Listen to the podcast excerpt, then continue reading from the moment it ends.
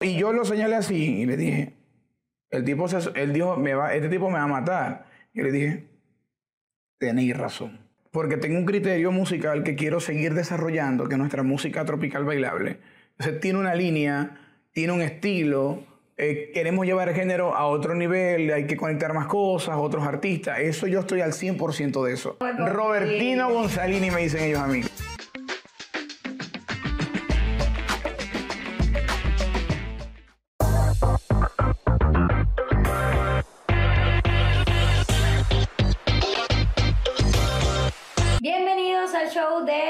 Hoy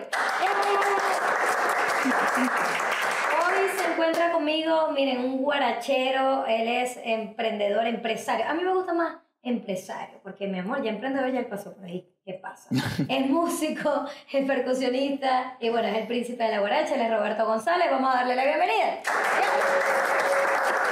Roberto, ¿cómo estás? ¿Qué tal esa presentación? Qué bella. Yo todavía sigo siendo emprendedor. No, chamo, ¿qué es eso? Se nos ocurren cada cosa. Por eso ya eso es un empresario. Cuando tú pones el ojito, tú dices, ahí fue. Bueno, somos un equipo grande, déjame decirte. Feliz, feliz, feliz. Gracias por la invitación. Mira, ¿qué tal, Roberto? ¿Cómo, cómo te ha ido? eh, a ver, este último tiempo, cuando sufriste una pequeña transformación. Y digo transformación porque yo te había visto en redes y tenías tus kilitos de más. Yo te Claro. podemos tocar ese tema, sí. Por supuesto. ¿Qué por tal? supuesto. ¿Cómo ha sido ese cambio? Un ¿Cómo te hombre, un hombre nuevo, definitivamente la mejor decisión de mi vida, aparte de casarme con Sofía, aparte de venirme, aparte de tener mis hijos, mi familia, mi carrera que amo, una de las mejores decisiones de mi vida. Uy, mira qué bueno, me alegra mucho. Que muy es seguridad, ¿no? Eh, sí, no, pero es que... ¿En es- serio? Es increíble cómo la gente cambia después de que se realiza alguna operación para bajar de peso. Bueno, fue un tema, este, digamos que me siento, yo me sentía bien conmigo mismo, a pesar de que tenía 60 kilos de más. Eh, ¿Cuánto no, pesas ahorita? Yo peso 80, 80 y pico, 79, así Para que voy. tengan una idea. Eh, yo me sentía bien. El hecho era que después me di cuenta que estaba enfermo. Cuando puedo llegar a este peso, decía yo, bueno, ya no podía jugar con mis hijos en el piso. Eh, comía y me quedaba dormido. Eh, roncaba todas las noches, eh, no descansaba. Dormía, pero no descansaba. Mi cuerpo no descansaba. Vivía agotado, cansado, deficiencia para respirar. Subía una escalera y llegaba, "Eh, buenas noches, buenas tardes. ¿Me entiendes? Daba pena. Eh, para comprar la ropa era un problema. Si me, quedaba de- si me quedaban de cintura los pantalones, me quedaban como una falda las botas. Y a mí me gusta usar mis pantalones super skinny, así todos bien finos Bien debajo. tubito, tubito. Entonces, era un problema, ¿no? Y uno de esos, de- algo que me detonó mucho fue que fui a comprar ropa, siempre lo digo, en un mall, este, y yo le dije a un tipo que era racista, que, pues, o sea, que ellos le aplicaban a los gordos para que no compraran ropa, que ustedes son unos malandros, yo lo ofendí todo y me dijo, loco, el problema eres tú. ¿Qué edad tenéis vos? O sea, en las palabras cubanas oye, hacer, ¿qué edad tú tienes? Y yo, yo, yo tengo 30 años. Oye, el problema lo tienes tú, bro. Yo creo que tienes que bajar de peso porque estás pasado, ¿me entiendes? Y así, con esas palabras, yo... ¿Y a qué edad fue que empezaste? a- Y yo lo, y yo, y yo lo señalé así y le dije, el tipo, se, él dijo, me va, este tipo me va a matar. Y le dije, tenéis razón. En esa palabra zuliana, yo tenéis razón. Y empecé a investigar y eh, me cayó un ángel del cielo que fue el doctor Javier Quintana. Es una persona que amo y mi familia lo quiere mucho porque fue parte para, el- para la transformación de, mi, de este hombre nuevo que soy yo. Ok, y, y por eso te pregunto, ¿a qué edad fue que empezaste a subir de peso? Bueno, cuando Sofía salió embarazada. Porque entonces resulta de que, claro, eh, el trajín de, de- de Estados Unidos, que es, un, que es un país que demanda mucho trabajo para las personas, que consume mucho, eh, me, me llevó a que comiera mal, a que comiera deshora, comiera mucho. La comida rápida también es un problema, porque entonces estáis comiendo mal, no porque- descansáis. Porque hay que decirle a la gente, tú vivías en Estados Unidos. Sí, aún. Entonces, aún. bueno, todavía, tú Sí, sí. entre Maracaibo... Estoy entre Maracaibo y Miami. Claro. Realmente, ¿no? Pero sí, este, esa, eh, esa- el exceso de trabajo, la falta de descanso, el comer a deshoras y la mala alimentación, evidentemente, hizo que yo, este, en cuatro, en tres años, subiera Muy rápido. 45 kilos de más. Demasiado rápido. ¿Cuál es tu rutina entonces? ¿Cuál, cuál es tu vida fuera de, de, lo que uno ve en redes sociales? Bueno, soy papá, soy esposo, soy papá, este, tengo que llevar a mis chamos al colegio, este, llegamos, ahorita que comienzan, que estamos en, en clase, ya, cuando, ya en clase. cuando hay clase, Claro. este, pero mi rutina es llevar a mis chamos a la escuela, llegar a la oficina, eh, pelear con todo mi equipo de trabajo, compartir, no, no pelear, sino debatir tantas Debatir ideas, este, claro. ponerme en acuerdo con mi esposa para seguir de- desarrollándome yo artísticamente, a nivel de producción con la compañía, a nivel musical, eh, eventos, show, este, estamos manejando lo que tiene que ver toda la parte de, la- de las promociones, los espectáculos en Estados Unidos, los shows que se van a hacer fuera del país, los eventos de Venezuela, muchas Roberto, cosas. pero eh, te pregunto, porque no- quiero que más adelante hablemos de, de esa parte profesional, pero también cómo llevas la vida de, aparte de ser papá, también manejar compañía, manejar un equipo de trabajo y también ser artista. Porque, ¿sabes? Llega un momento donde, y lo, hemos tenido esas conversaciones, de hecho, de, con amigos músicos, del tema de que yo no puedo ser artista, yo no puedo ser eh, cantante, estar aquí, pero también estar pendiente de la negociación, ¿sabes? O sea, tiene, eh, ¿cómo lo llevas? El tema de los diferentes sombreros en una persona es a veces complicado y no todo el mundo lo sabe llevar, a veces se nos escapan de las manos, pero este, yo soy muy apasionado con lo que hago. Yo respeto demasiado mi trabajo en lo que mi conocimiento yo lo puedo ejecutar. En la parte musical estoy bastante, mm, diría al 100% involucrado con mi proyecto musical. O sea, a mí no me produce música otras personas. Eh, no tengo primero, porque tengo un criterio musical que quiero seguir desarrollando, que es nuestra música tropical bailable. Entonces tiene una línea, tiene un estilo, eh, queremos llevar el género a otro nivel, hay que conectar más cosas, otros artistas. Eso yo estoy al 100% de eso. He soltado muchas cosas. Este, la parte de producción, mi esposa, Sofía González, es la que se encarga de producir los espectáculos. Eh, la parte de la banda lo manejo yo. eh, la parte de las promociones, si tengo que, ahora, cuando me quito el sombrero de músico, de artista, y viene la parte empresarial, si yo me, yo me puedo conectar con algún empresario, con algún productor musical que quiera, o algún productor de show, también yo puedo vender un espectáculo, puedo desarrollar un proyecto de un, de- desde cero. Bueno, yo quiero, vamos a armar este show estos artistas, esto cuesta tanto y mi esposa empieza a hacer el otro plan, que hay muchas cosas que yo solté para poder desarrollarme. ¿Tú consideras que los artistas actualmente necesitan ser empresarios también de su propio proyecto? Claro que sí, porque tenemos que defender lo que, lo, lo que es de nosotros y cuando soltamos muchas cosas, o sea, quizás no involucrarnos al 100%, pero tener el conocimiento de, yo antes de ser cantante, yo fui músico, yo sé recoger un cable, yo sé hacer un sonido, sé montar un instrumento, eh, sé afinar una conga. Yo vendí show, entonces este, hubo una persona que me quiso en, en algún momento decir, yo te voy a representar y vas a hacer dinero conmigo. Yo le dije, no, estás equivocado. Yo, este producto que está aquí te va a hacer ganar mucho dinero, porque ya yo conozco de lo que tú haces. Yo soy un vendedor desde que tengo 15 años, pero tú no cantas. Yo puedo venderme, pero tú no cantas. O sea, el talento lo tengo yo. Cuidado con lo que estás diciendo. Ese tipo de cosas. No quería entrar como en polémica, decir que yo me la sé toda. Este- No, no, no, no, no, me refiero-. Que yo no quería entrar en polémica con esa persona que me quiso dar a entender de que yo necesitaba de él, pero es que yo conozco del negocio también. Entonces sí tenemos que tener algún tipo de conocimiento. Nos instruimos, Ojo, leemos. gracias a Dios. Lo que pasa es que tú también vienes también de un papá, tengo entendido Claro. que es músico, conoces el negocio. Mi papá ha montado sonido por 40 años. Exactamente, conoces, pero alguien que solamente diga, ay, yo sé cantar y tal, y se lanza, hay muchos tiburones por ahí que van Sí. a decir, epa, ven acá, que yo te voy a ayudar a ti, yo te voy a posicionar. De esas... Eso, eso son palabras muy fuertes, pero con Pero- mucha responsabilidad lo he dicho.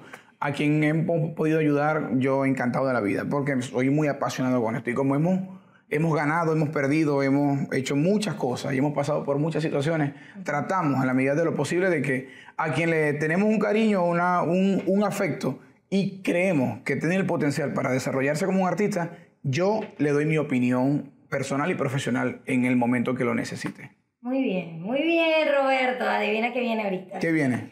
La pregunta, Ponch. ¿Cuál es el mejor artista con el que has compartido tarima y el que no ha sido tan bueno?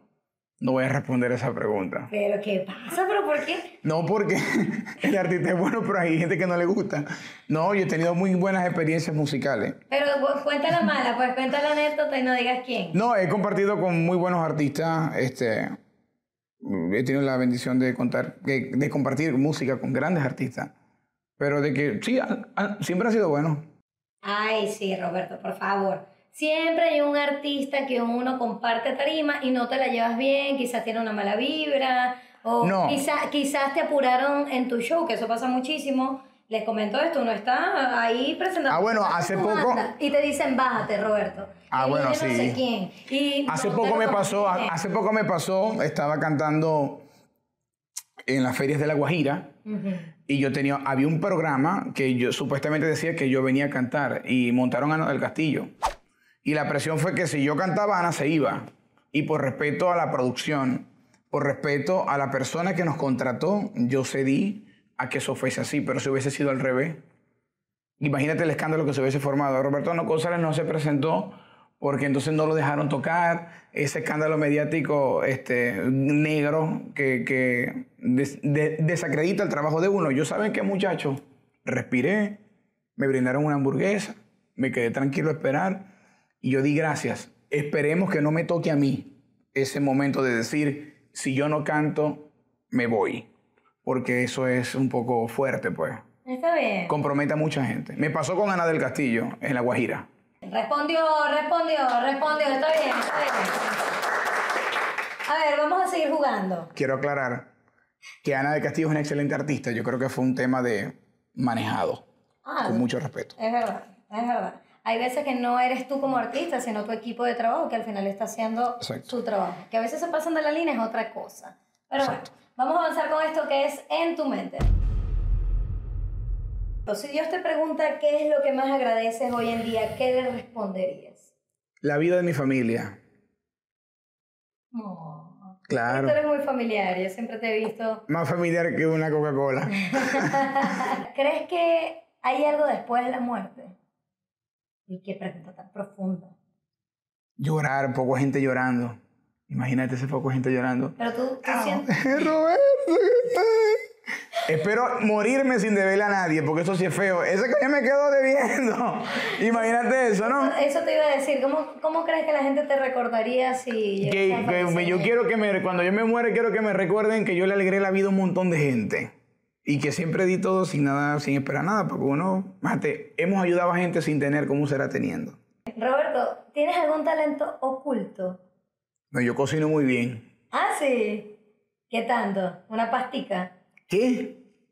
Ro- muy bien. Ro- porque- Robertino Gonzalini me dicen a mí los muchachos de, la- de los el dúo el dúo ¿cómo se llaman ellos?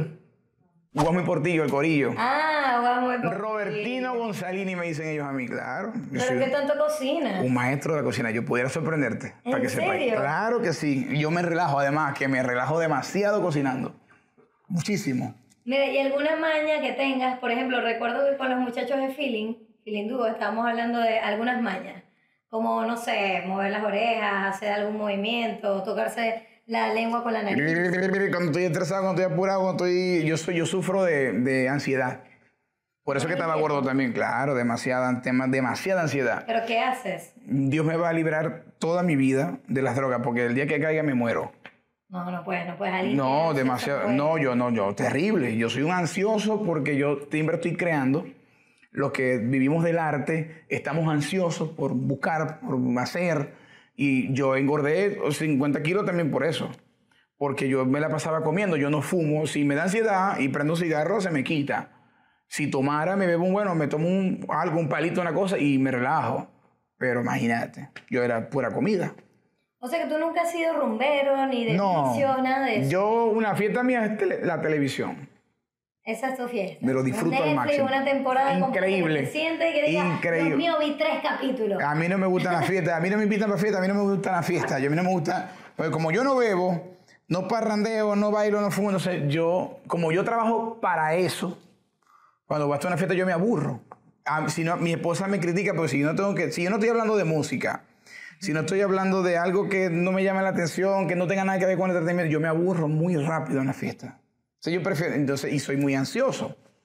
Eso es maña, entonces estoy, yo parezco un loco, un muchachito enfermo. O sea, ¿En serio te puedes hacer así? eh, sí, así, o me, o me empiezo a caminar, yo no puedo estar más de una hora sentado. Eso para mí está preso. ¿Qué? Ansiedad a todo nivel, para que sepáis. ¡Wow! Vean las cosas que uno no sabe de Roberto González. Y sabes Algunas. que lo irónico de todo es que tú te montas a, a un escenario y ves a cantar guaracha, ¿sabes? Por eso es que canto Y tres horas. La gente, claro, toda la energía la drenas ahí, listo. Increíble. Es tu momento. Amo, mi, amo lo que hago. Esta es una sección que a mí me encanta y a ti te va a ir bien. Eh. Esto es a que te suena. Te voy a explicar, yo te voy a decir los nombres de algunos artistas y tú vas a mencionar alguna canción que tú veas a ese artista. Ojo, si yo te digo Ronald Borjas, que creo que es uno, ah no, no está. Si yo te digo Ronald Borjas, no me vayas a decir una canción de Ronald, sino una canción que tú lo ubiques a él, fuera de lo que canta, ¿sí?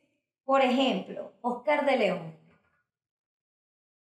Eh, Oscar de León, eh, que no sea su género, que puede ser una hebra de cabello adorna mi cuerpo. Una hebra de cabello adorna mi alma. Ay, ve mi primera cara. Muy bien, muy bien. Ahora, Gilberto Santa Rosa. Mm. Te quiero con todas las fuerzas que tiene un temblor, que tiene un volcán. Muy Esperemos. bien. Me encanta cuando tengo cantantes porque se les da súper sencillo, pero cuando no son cantantes Bueno. es un rollo. Nos quedamos aquí pegados como media hora. Depende de quién invité. Mira, Luis Enrique.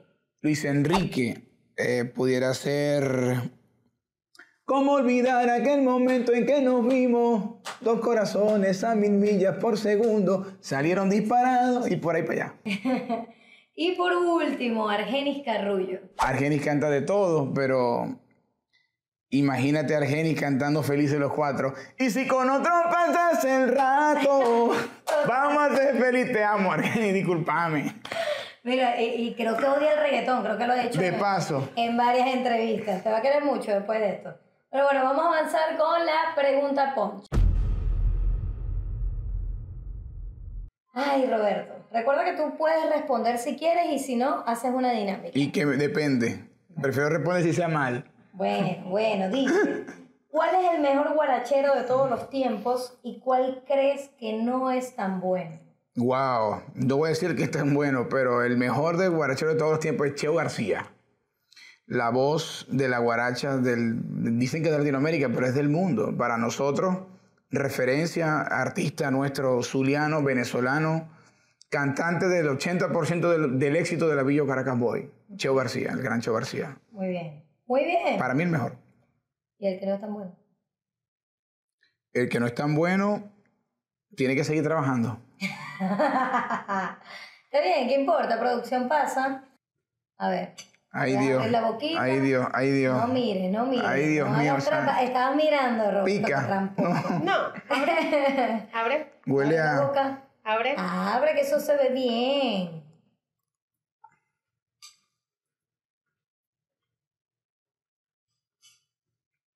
Ujú. Ujú, Está bueno.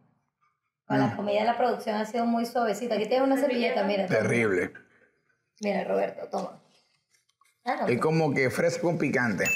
Muy bien, pero te falta algo más. Barbecue no es. Es como un cubito. es como un cubito con picante y fresa. ¿Tiene algún condimento? Salsa de ajo. No. No, Ajo así en... no, no tiene ajo, no tiene ajo. Después que me diga, créeme que no voy a vomitar, pero sabe feo. Crema dental no es.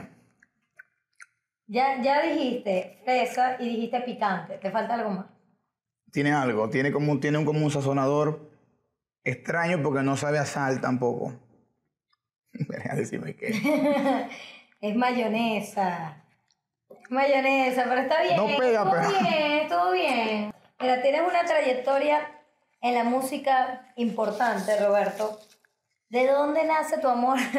¿Está bien? ¿Quieres agua? que está gallego el- el- la agüita. fresa. Ya. ¿Está bien? Ok. ¿De dónde nace tu amor por la guaracha? Porque tengo entendido que tu papá, ok, colocaba música, tú lo acompañabas, eran estas minitecas, se le dice, ¿verdad? Sí, miniteca, miniteca. Debajo de mi cama guardaban los discos. Ah, bueno. Pero fíjate, era una miniteca. ¿De dónde sale el rollo de la guaracha? O sea, Bueno, ¿por qué la guaracha? precisamente mi papá rentaba sonido. Rentaba sonido, creo que voy a vomitar. Mentira. Rentaba sonido a los artistas regionales y, y de, y de la localidad donde yo vivía, en Bachaquero del estado Zulia. Y entonces pasaba de que cuando los grupos estaban descansando o no habían tocado, estaban los instrumentos puestos y yo tocaba encima de la música. Ok. Y entonces yo era muy necio, demasiado necio, 12 años y terrible. Entonces, se puede Te voy a decir, decir terrible. se puede hacer malas palabras aquí, ¿no, verdad? Sí, claro, se mutean y. Ver que ese coñito es una ladilla. O sea, coloquialmente decían, ese muchachito es una ladilla. Otros decían, cuidado, porque ya con cuando comencé, yo asimilé muy rápido el instrumento. Pero sí, soy gaitero y guarachero porque mis tíos, por, por parte de madre, sí son músicos, cantantes, bajistas, otros instrumentistas. Y esa línea, pues, o yo veía eso. Además de eso, este, mi papá le montaba el sonido y yo veía los shows y, y me, yo me involucré mucho. Por eso es que montaba sonido, recogía cables, aprendí todo lo que tenía que ver con eso y me llamó muchísimo la atención. Me encanta conversar contigo porque es que yo siento que ahorita, pleno 2023, no es un tema nada más de música, sino de saber gerenciar tu proyecto, de saber trabajarlo, de juntarte con personas también que, que, bueno, quizás tengan una visión, quizás mucho más allá porque aprendes de ellos, o quizás no tanto porque al final, bueno, es una retroalimentación que puede haber. Pero también te lo pregunto porque también te has codiado con gente como Oscar de León, eh, esta, esta gran producción que estás grabando, ¿no? Ronald Borjas, Nelson Arrieta, Argenis Carrullo. ¿Cómo lograste tener a toda esa gente? ¿Cómo así? Dios. ¿Cómo así? Dios. Dios, porque este, ese fue un anhelo del corazón que tuvimos. eh, yo comencé a desarrollar un proyecto, un tributo para los blancos de Venezuela. Y eso llegó un momento que se congeló y luego lo quise desarrollar y me puse una meta. Bueno, lo vamos a lograr y lo vamos a hacer. Y quiero que participen los artistas de la música tropical del, en cuanto al género de los más relevantes de Venezuela. Y lo pudimos lograr, pero eso fue Dios. Eh, las oportunidades, los tiempos. Se trabajó para eso. Cuando hablo que se trabajó para eso, porque hubo un sacrificio familiar, este, hubo, hubo- hubieron tiempos bien importantes, este, que estuvo todo el tiempo ahí Sophie, Ronald. Los que produjimos ese disco eh, fue Wilfredo Marín, Wise, que está en Miami, Ronald Guerra, que está en Miami, que es el in- ingeniero de sonido. Mi persona, Iturbide, me recuerdo que me acompañó con las primeras trompetas de ese disco, lo que grabó Oscar de León. En el momento, eso lo grabó Iturbide, hasta el mix número 7, creo que grabó Iturbide en ese disco. Pero obtuvimos que grabar, o sea, tuvimos la oportunidad de que participara los dos artistas de la dimensión latina, los dos cantantes que Rod- Rodrigo Mendoza, eh, Vladimir Lozano, eh, Oscar de León, Argenis Carrullo, Leopoldo Blanco. Antes de, antes de partir nos dejó un regalo ahí que fue la última grabación que hizo Leopoldo Blanco. Este, eh, Iturbide, Porfi Baloa, Ronald Borja, Nelson Arrieta, los guacos grabaron, estando Mark, Diego y Luis Fernando cantando con la banda. Y ese material nunca se sacó, pero participó Guaco en esa producción también. Ah, se habían establecido las relaciones para que grabara el grupo Nietzsche. Ah, grabó Charliza de Colombia. ¿Sabe? Eh, iba a grabar también para ese disco en ese momento que ya todo se estaba coordinando. Este, Isaac Delgado. Ay, mi compadre, mi hermano Everson Hernández, cantante de Porfi Baloy y su adolescente, que ese es mi hermano, mi hermanito, hermanito. Y hicimos ese trabajo bien lindo que fue un antes y un después para mi carrera. ¿Cómo ves la guaracha en Venezuela? ¿Cómo, ¿Cómo está el género? A ver, en un mundo ahorita musicalmente que está apoderado del género urbano, que, que ahorita también sale un chamo y le pueden cantar la guaracha, le pueden Sí. cantar la gaita, pero dicen, no, yo me voy por esto porque a pesar de que esto era lo que a mí me gusta y crecí con mi familia con este género, tal, lo urbano es lo que está mandando. Ejemplo. Mira, ¿Cómo lo ves? el género tiene un renacimiento, y esa palabra yo las hice para que me hicieran una presentación. Pero el género tiene un renacimiento, nunca ha estado ajenado de Venezuela. Creo que somos de los países que tiene la música bailable más importante. Este, tenemos grandes orquestas como la Villo, Caracas Boy, Los Melódicos, antiguamente Porfi Jiménez, eh, muchas bandas del centro del país que hicieron vida importante, trascendental de nuestra música, mismo por Fibaloa, Dimensión Latina.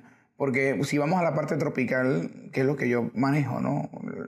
Yo manejo mucho la guaracha del occidente venezolano, pero este, hay un nuevo despertar de este género. Y hemos hecho un trabajo inalcanzable porque eso se note. Pero sí tuvo un tiempo que como que tuvo su...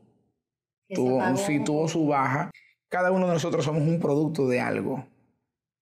Porque tiene que haber alguien que tú admires, que tú digas, ve, Viviana Givelli para mí es una de las presentadoras más importantes del país y yo parto de ese punto. Por ejemplo, en tu nicho, ¿no? En mi nicho, siento una admiración profunda por tantas agrupaciones que todas para mí son importantes. Y siento un profundo respeto y han sido parte del crecimiento profesional mío, porque yo lo que hago es cantar música de todo. Y yo soy el producto de ello. Y yo soy, el, yo soy un producto nuevo gracias a ellos. Si ellos no hubiesen hecho su música, yo no hubiese sido quizás lo que yo soy ahora. Porque, epa, todos nos encanta una guaracha. Bueno, que no tenemos idea. sencillamente que no sentimos el feeling con el género o no tenemos identidad. Porque entonces decimos, queda más plata el vallenato, vamos a cantar vallenato. No, yo sé que, yo estoy, yo estoy tan seguro que yo puedo cantar vallenato chévere y puedo hacer plata, pero es que no me siento cómodo y respeto y los amo son mis amigos. O sea, que lo tuyo también va más por un gusto. Una convicción. Exacto, no, no por el tema de dinero, porque, ojo, también hay diferentes tipos de artistas. Si fuera por dinero, yo hubiese cantado reggaetón si yo vivo 10 años en Miami, mami. ¿Me entiendes? Mami. O sea, yo, yo, pues, si es tema de plata, si hablamos de dinero, hubiese cantado salsa y reggaetón en Miami, cubatón. Eso sí da plata. cantando con un reggaetonero? Por supuesto que sí. Ojalá grabe Maluma Guaracha, quien te aguanta vos, Mira, es que por eso te digo, porque fíjate que ahorita, eh, yo recuerdo hace años, la cumbia no era como tan, a ver, tan amada. Era como un género que a la gente le gustaba. A mí me encantaba la cumbia. Claro. Y la cumbia villera, sí, que es argentina, que no a todo el mundo le gusta. Y ahorita tú escuchas una Tini, ejemplo, que es pop. ¿A qué personaje? venía Claro, que ella venía de, hacer la cumbia villera, ¿me entiendes? Y, tantos artistas que de repente los ves con otros estilos que uno dice, bueno, pero ¿qué pasa? ¿Sientes entonces que hace falta quizás un exponente que tenga, mm, a ver, mucha relevancia en el mundo? No sé, Bad Bunny con peso pluma. De repente él, o sea, empezó la gente a cantar las canciones de Peso Pluma, que yo decía, Dios mío, pero para esta gente esto fue una bendición. Claro. ¿Siente que puede pasar con la guaracha? Claro que sí, yo tengo el compromiso y esa es la visión que tenemos, eh, poder involucrar artistas de otras latitudes, de otro género, a que se involucren con nuestra música. Imagínate, de verdad, esto no está descabellado, que Maluma cante guaracha, por lo menos ya tenemos artistas de otro género que van a participar en mi disco, por ejemplo. ¿Cómo quién? Eh, eso sí se puede decir. Sí se puede ¿Ya para la fecha de publicar la entrevista? Sí. Ya está. Este, sí, sí, no, pero sí, no. No te lo voy a mencionar, pero son artistas colombianos. un artista, un artista colombiano.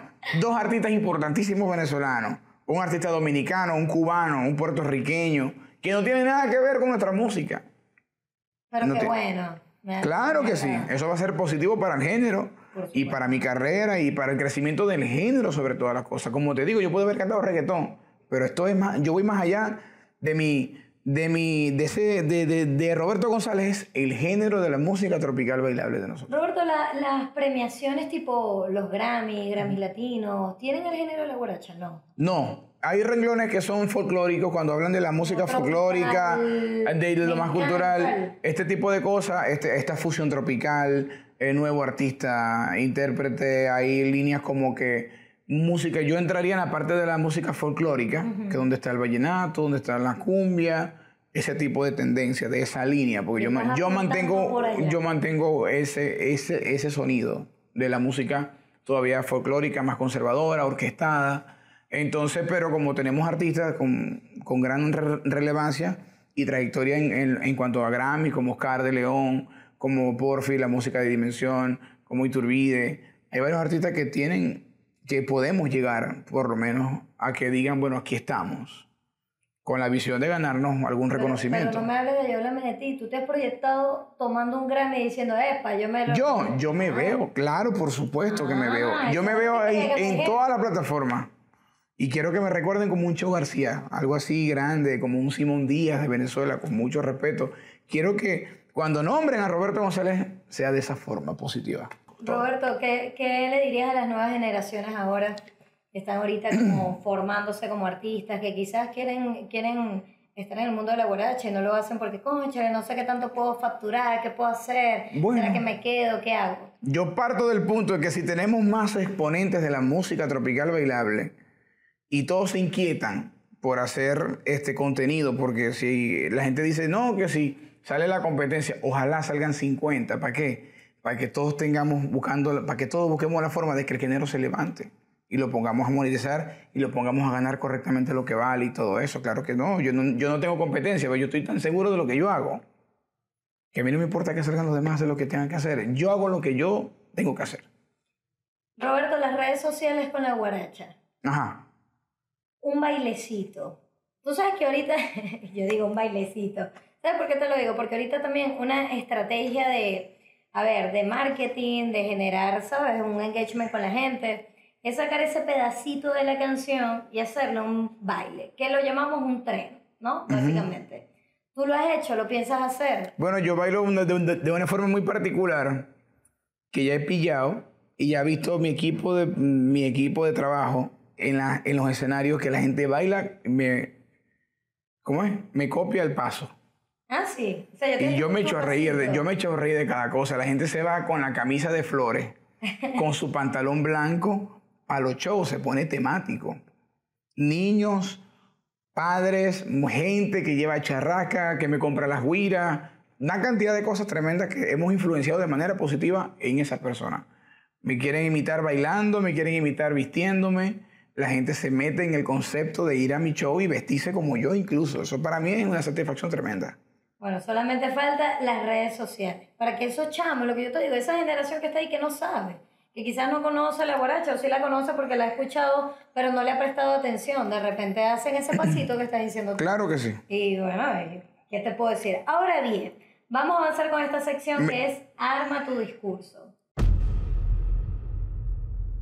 Muy bien, Roberto, tú te estás ganando a Cochinijillo. Cochinijillo no lo has conocido. Qué peligro. Muñequito es. Mira, cochinijillo te lo vas a ganar. Es un Grammy. Vamos a hacer de cuenta que es un Grammy. Yo te voy a ir pasando unas palabras que yo tengo acá. Toma. Y tú vas a ir construyendo ese discurso. Gracias. Vamos a ver. A ver, ya puedes arrancar a tu cámara. Agradece, tú sabes. Esas palabras, ese discurso. Un Grammy, ti- tiene que ser un Grammy. Bueno, es cochinijillo. Es cochinijillo este programa que es Grammy cochinijillo. Grammy cochinijillo. Quiero darle un saludo a toda mi gente de Venezuela. Esto es para ustedes.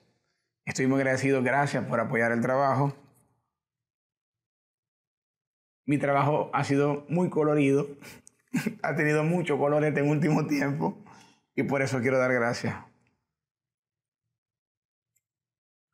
Lastimosamente. Que seguir, hemos, hemos pasado por muchos almadillos y además que son muy buenos en la sopa, pero eh, eh, eh, en alguna oportunidad tu- tuve las ganas de quitar un brasier y bueno, fue terrible. ¡Ah! Fue terrible. Sin embargo, ese viaje que estuvimos en la arena estuvo increíble. La arena Dicen, yo, aunque yo tengo un amigo que no coge ni arena con los pies mojados, pero eso no tiene nada que ver aquí. Y la última vez que yo le di un lenguazo a Sofía fue anoche. Muy bien, muy bien, muy bien. Ya para terminar esta entrevista, la última pregunta, Poncho. Roberto, ¿qué artista te ha cerrado las puertas o se ha negado a trabajar contigo? Nombre y apellido. Wow. Eh, eh, a ver, no sé, en Miami sí hubieron muchos, por supuesto. Eh, que quizás después se dieron. Pero no, no, no te puedo decir eso. No lo voy a ¿Por responder. qué? Porque a lo mejor ahorita. Pero puedes contar la anécdota, fíjate que dijiste Ah, bueno, no, que no. se negaron. Se, luego no, se negaron, se negaron. Hay, hay Bueno. personas que se negaron en su momento a no creer y, y a hoy, hoy por hoy este, quieren participar en mis proyectos musicales. Lo digo con mucho respons con mucha Ya vaya antes de responsabilidad. que digas nombre y apellido, si es que lo vas a decir. ¿Y No qué piensas tú? ¿No lo vas a incluir? Claro que sí, porque esto se llama negocio. Si a mí me conviene, lo hago. Ah, bueno. Porque yo en su momento que lo necesitaba para yo apalancar mi carrera como artista, no, creí, no creían en mi producto, no, mi alma, yo no voy a grabar eso. Ahora como ven todo lo que está pasando musicalmente conmigo, con mi carrera, gracias a la gente que le gusta lo que hago. Entonces ven eso como que ahora él tiene una herramienta que nosotros también ne- necesitamos de alguna manera.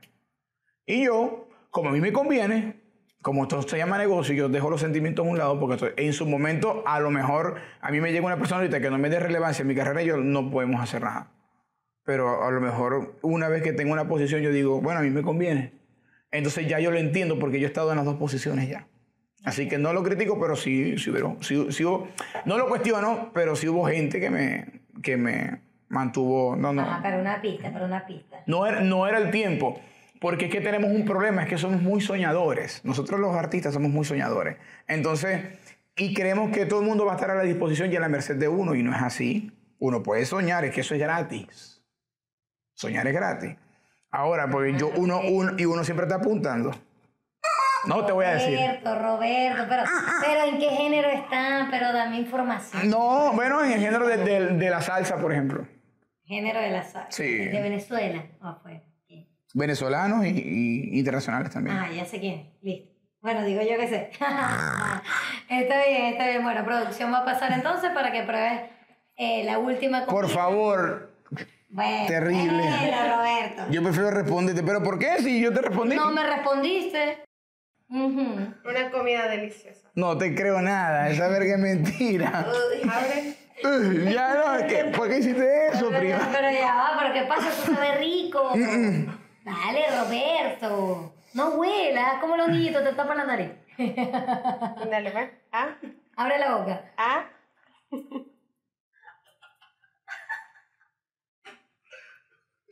Tienes que saborear. Toma la servilleta, muchacha, la servilleta, rápido.